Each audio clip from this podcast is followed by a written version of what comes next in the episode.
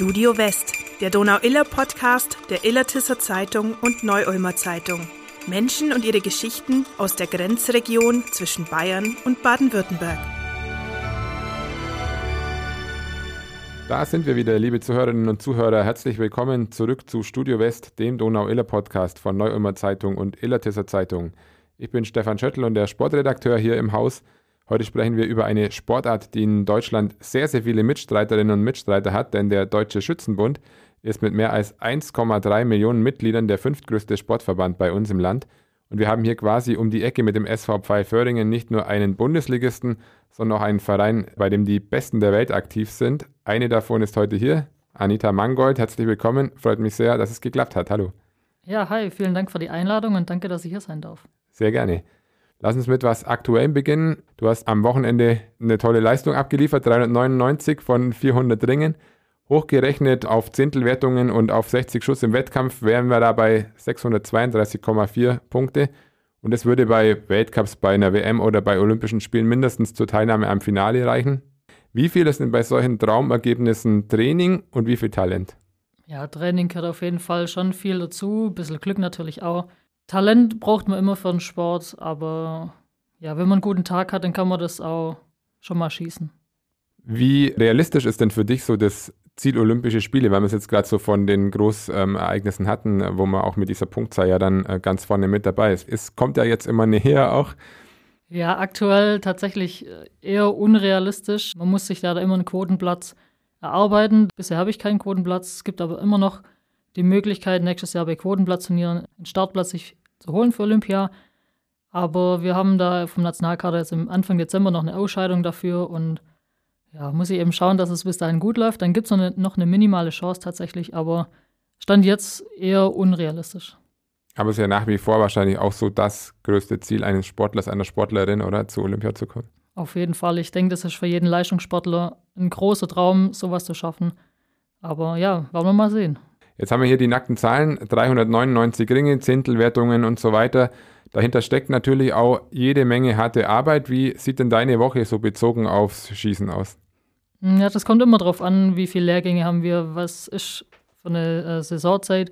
Jetzt aktuell hatte ich ein bisschen eine Pause nach der deutschen Meisterschaft. Jetzt geht es langsam wieder los. Normalerweise versuche ich drei bis vier Tage in der Woche am Skistand zu sein und die anderen ein, zwei Tage versuche ich dann mit Sport zu verbringen. Ich trainiere viel am Olympiastützpunkt in Stuttgart und ja, da hat, bin ich voll beschäftigt die ganze Woche normalerweise.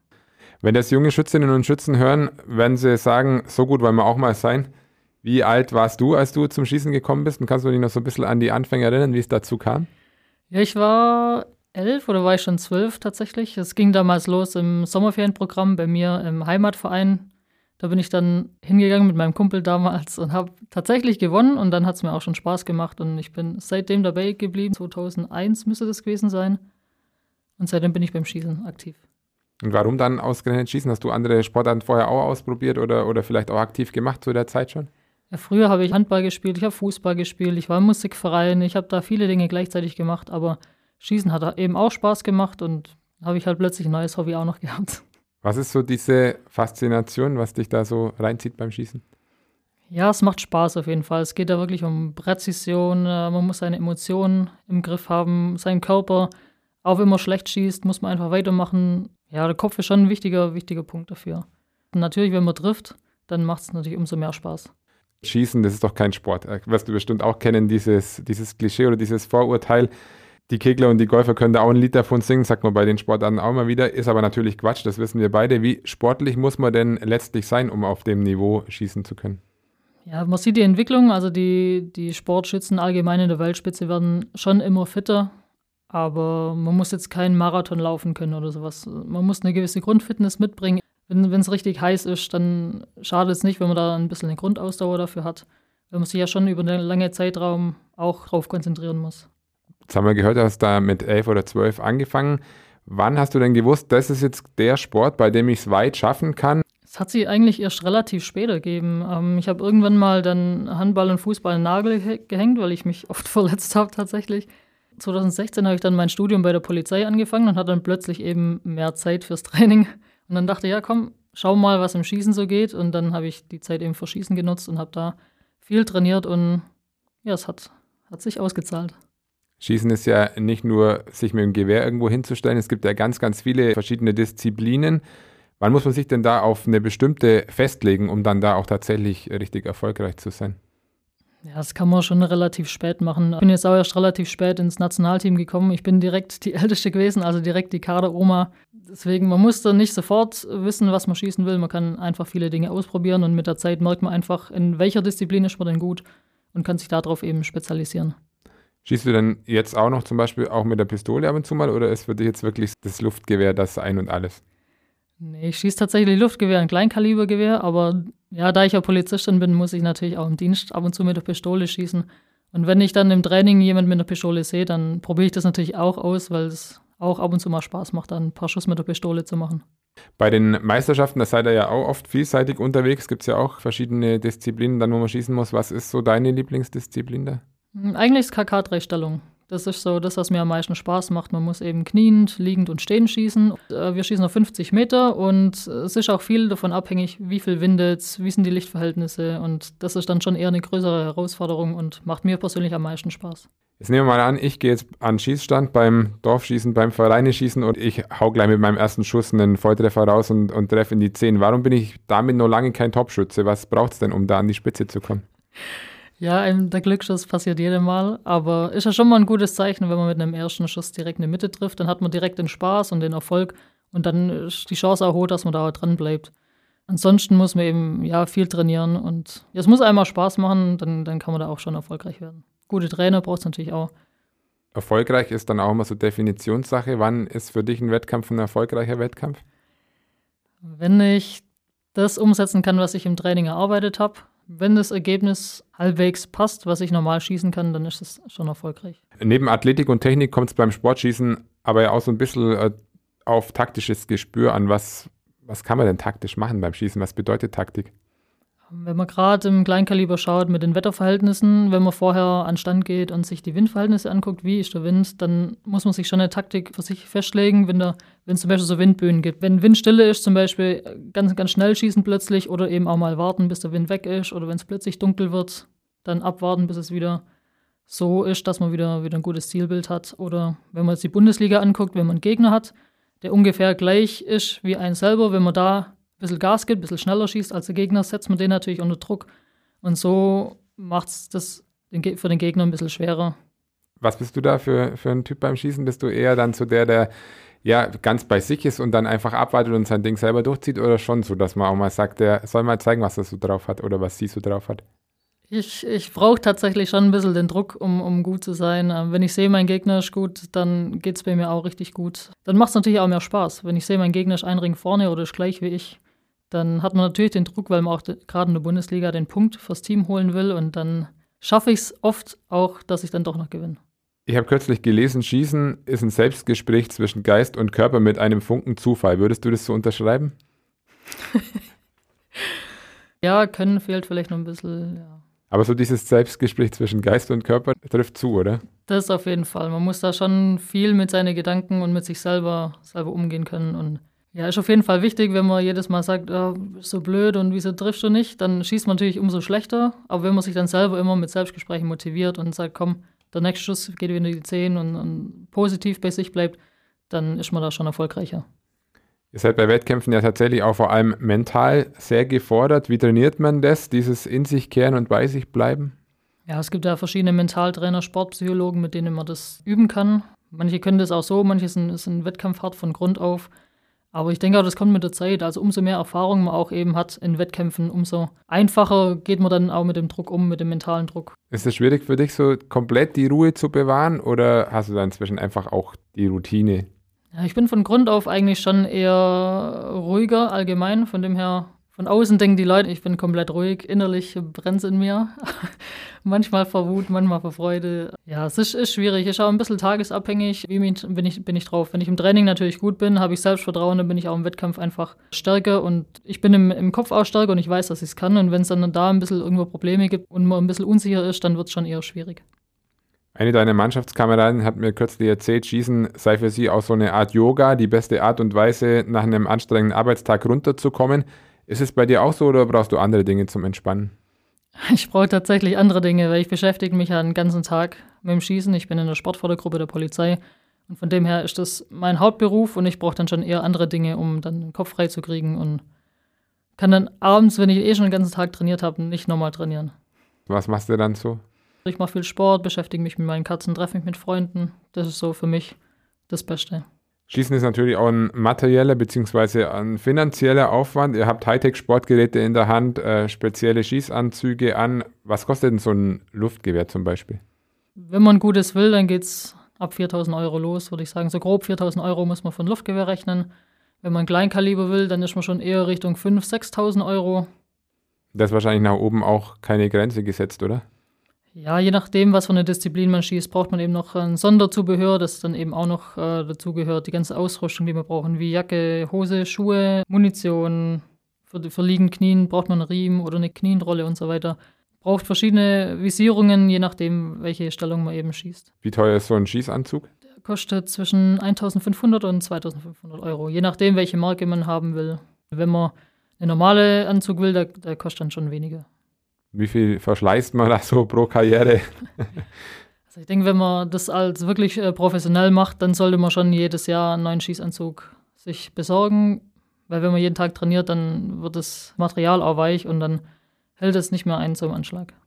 Beim Gewehr oder auch bei der Pistole kommt es ja tatsächlich auf jeden Millimeter an, nicht nur vorne auf der Zielscheibe, sondern auch selber bei der Einstellung der, der Waffe oder des Sportgeräts. Da wird an jedem Schräubchen gedreht bis zur Perfektion. Wie technisch interessiert bzw. versiert muss man sein? Nicht viel. Also es ist jetzt nicht viel, was man da können muss. Man muss ein bisschen an den Diopterraschen drehen können und seine Sachen zusammenschrauben. Ich, ich denke, das kriegt jeder hin, das lernt man, das ist, ist nicht so schwer. Und die schwierigen Dinge, die, die muss man nicht können. Die machen dann die Waffenfirmen, wenn da irgendwas kaputt ist. Von dem her muss man da nicht so viel können.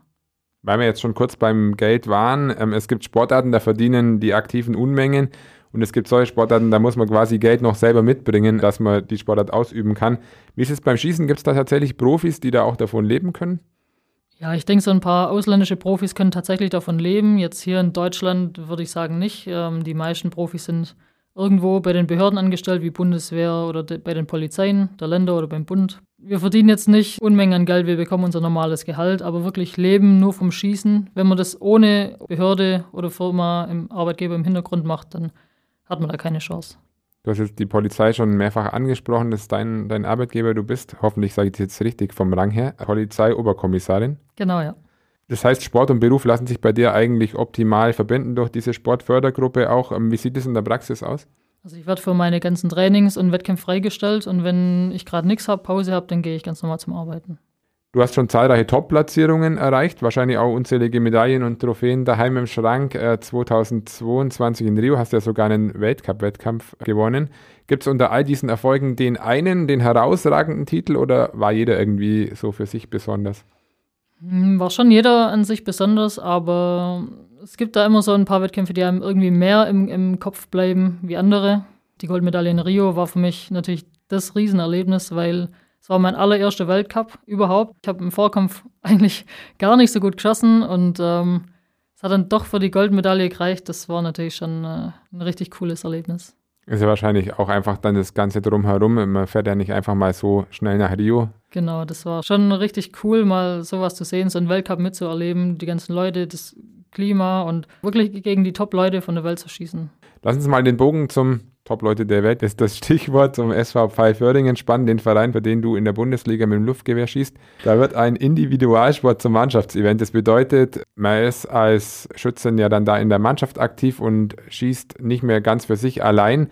Geht man da die Sache irgendwie auch anders an, weil man im schlechtesten Fall die ganze Mannschaft dann mit runterzieht, wenn man einen Schuss mal vorbeischießt? Also für mich ist die Bundesliga, sind für mich die, die besten Wettkämpfe im Jahr, die machen mir persönlich am meisten Spaß, weil es eben ums Team geht. Man, man hat direkt einen Gegner, den man besiegen muss und man hat den Druck, man, man will fürs Team gewinnen und ich persönlich habe da auch am meisten Puls von allen Wettkämpfen. Das ist manchmal echt schwierig zu schießen, wenn das Gewehr so richtig fackelt. Aber wenn man dann doch erfolgreich ist, seinen Punkt holt fürs Team, dann ist das, ist das wirklich cool. Anfang des Jahres fand in, in Neu-Ulm in der Ratio Farm Arena das Finale der Bundesliga statt. Das wurde richtig zelebriert, das war eine geniale Show. Sind es diese Ideen, die der Schützensport braucht, um künftig auch so eine Rolle zu spielen im großen Becken der Freizeitaktivitäten? Oder ist es viel wichtiger, die Traditionen zu bewahren, von denen Schießen ja andererseits auch lebt? Ja, ich denke, da ist, ist beides so ein bisschen wichtig. Aber grundsätzlich so große, große Events sind natürlich wichtig, um auch alle Leute abzuholen, um auch den Skisport ein bisschen in die Öffentlichkeit zu bringen. Und ich denke, das haben wir mit dem Event letztes Jahr ganz gut geschafft. Viele waren begeistert und ich hoffe, dass wir jetzt nächstes Jahr im Februar das nochmal toppen können. Da ist das Finale ja wieder in Neu-Ulm in der Ratioform Arena und ich hoffe auch, dass wir uns dafür wieder qualifizieren. Wollte ich gerade fragen, das ist schon auch so ein bisschen so eine kleine Zusatzmotivation äh, für die Saison, oder? Dass das Finale einfach wieder daheim vor der Haustür stattfindet? Auf jeden Fall. Das ist auf jeden Fall ein großes Ziel von uns allen, dass wir das wieder schaffen. Am Wochenende beginnt jetzt für euch die neue Bundesliga-Saison in Veitsbronn bei der SSG Fürth. Mit welchem Ziel geht ihr rein? Ja, wir wollen natürlich auf jeden Fall die ersten beiden Wettkämpfe am ersten Wochenende gewinnen. Die, das erste Wochenende ist natürlich immer ein bisschen schwierig. Man weiß nicht, wie sind die Gegner, wie ist man selber drauf. Wieder nach so langer Zeit wirklich einen Bundesliga-Wettkampf zu machen, ist natürlich schon auch besonders aufregend wieder. Ich freue mich auf jeden Fall drauf und ich denke, dass wir gut vorbereitet sind. Ich mache jetzt mal an der Stelle gerne ein bisschen Werbung für euch, denn äh, wer bei einem Bundesliga-Wettkampf noch nicht dabei war, der hat wirklich was verpasst. Da ist es eben nicht mucksmäuschenstill, wie das vielleicht viele vermuten würden. Da wird gejubelt, da gibt es Musik, lautes Getrommel, ja, schon fast so ein bisschen Stadionatmosphäre. Nimmst du das eigentlich wahr bei einem Wettkampf oder bist du da voll im Tunnel? Nee, ich nehme das wahr und mir macht es auch Spaß, wenn es laut ist. Also wenn ich geschossen habe und ich muss dann nicht mal auf meinen Bildschirm gucken und ich weiß, ob es eine 10 ist oder eben eine 9 an der Reaktion von den Zuschauern, das ist schon was Besonderes, vor so vielen Leuten zu schießen. Euer Heimwettkampf, das kann man sich am besten jetzt gleich mal im Kalender notieren, ist am 1. Dezember-Wochenende in Föhringen. Gibt es denn beim Schießen überhaupt sowas wie einen Heimvorteil? Nee, ich denke, wenn man daheim schießt, hat man eher mehr Druck, weil dann doch mehr heimische Fans da sind. Und die wollen natürlich auch sehen, dass das eigene Team gewinnt. Für mich ist es dann schon eher ein bisschen schwieriger, daheim zu schießen. Ja, wir versuchen natürlich trotzdem alles, um dann da auch zu gewinnen. Jetzt habt ihr ja fast eine komplette Frauenmannschaft. Wenn ich an das Finale in Neu-Ulm zurückdenke, da standen in den besten Teams auch äh, viele Frauen. Sind Frauen beim Schießen das starke Geschlecht? Vielleicht würde ich jetzt nicht so sagen. Die Männer können schon auch, aber wenn man jetzt so mal die ganzen Ranglisten anguckt, national sind die Frauenergebnisse meistens besser wie die Männerergebnisse. Woran liegt es? Das ist eine gute Frage. Ich glaube eher, dass die Männer schon eher mit Kraft schießen oder und die Frauen von Grund auf schon eher ein bisschen ruhiger und geduldiger sind wie die Männer. Und vielleicht ist das das große Geheimnis, dass wir im Kopf einfach ein bisschen ruhiger und entspannter sind wie die Männer. Aber ja. ich, keine Ahnung. Ähm, ich würde ganz, ganz zum Schluss doch noch ein, ein, leidiges Thema auch ansprechen, denn das Schützenwesen steht halt leider oft auch dann im Rampenlicht, wenn es traurige Anlässe gibt. Nach Amokläufen beispielsweise immer wieder. Das sind Dinge, mit denen ihr zwar konfrontiert werdet, die ihr aber mit Sicherheit langsam äh, auch niemand mehr hören kann. Was, was geht dir denn durch den Kopf bei solchen Nachrichten? Wird man da auch ein bisschen wütend? Ja, die Schützen werden halt schon alle in eine Schublade gekehrt, aber das sind eben Einzeltäter, die das machen, die haben meistens auch nicht solche Waffen, wie wir sie schießen. Wenn wir jetzt uns denken an die Bundesliga oder die Kleinkaliberwettkämpfe, wir haben alles Einzelladerwaffen. Ja, wir können einen Schuss laden, aber die ganzen Amok-Anschläge äh, oder so sind ja alle mit halbautomatischen Waffen oder mit irgendwelchen mehrschüssigen Pistolen. Deshalb schon ein bisschen blöd, dass da alle Sportschützen in, ein, in eine Kiste geschoben werden. Ihr habt ja da auch rund um Training und Wettkämpfe sehr hohe Sicherheitsbestimmungen, gell, die ihr einhalten müsst. Genau, wenn da mal was nicht passt, dann kriegt man direkt eine gelbe oder rote Karte, wird disqualifiziert, aber normalerweise von uns hält sich da auch jeder dran. Dann machen wir zum Schluss noch was Unterhaltsames. Kurze Frage, kurze Antwort. Berge oder Südsee? Berge. Diese Musik läuft bei mir im Auto? Je nach Stimmungslage. Also eher ACDC oder Helene Fischer? Ähm, beim Sport eher Rock, beim normalen Autofahren, beim gemütlichen eher was Poppiges. Sushi oder Hamburger? Beides. Ausschlafen oder früh aufstehen? Ausschlafen auf jeden Fall. Und wenn wir schon beim Ausschlafen sind, die Masterfrage, diese drei Dinge nehme ich mit auf eine einsame Insel. Mein Handy, das ist schon wirklich eine schwierige Frage. Was Leckeres zu essen und ein Ladegerät fürs Handy. Also stimmt, ein Ladegerät fürs Handy, natürlich, ja. Wir geben diese Fragen dann auch immer direkt weiter an den Psychologen, der das dann deutet. nee, Spaß beiseite. Also vielen lieben Dank. Mir hat es richtig viel Spaß gemacht. Ich hoffe, dir auch. Auf jeden Fall, ja. Und wenn wir es jetzt noch geschafft haben, dass der eine oder die andere sagt, Mensch, an dem 2. und 3. Dezember muss ich unbedingt mal bei den Schützinnen und Schützen des SV Föhringen vorbeischauen und beim Bundesliga-Wettkampf die Daumen drücken, dann haben wir alles richtig gemacht, oder? Auf jeden Fall. Ich würde mich freuen, wenn die Halle voll wird, wenn, wenn richtig viele zum Zuschauen kommen. Und wer weiß, vielleicht kann man auch mit dem einen oder anderen dann noch hinterher ein bisschen quatschen. Würde mich freuen, auf jeden Fall. Das nehmen wir mal so mit. Das war Studio West, der Donau-Iller Podcast. Wenn Ihnen die Folge gefallen hat, sagen Sie es gerne weiter und abonnieren Sie uns auf Apple Podcasts, Spotify oder einer anderen Plattform. Für Fragen, Themenvorschläge oder Kritik haben wir die Mailadresse podcast.nuz.de eingerichtet und freuen uns natürlich auf Feedback. Vielen Dank fürs Zuhören und bis zum nächsten Mal.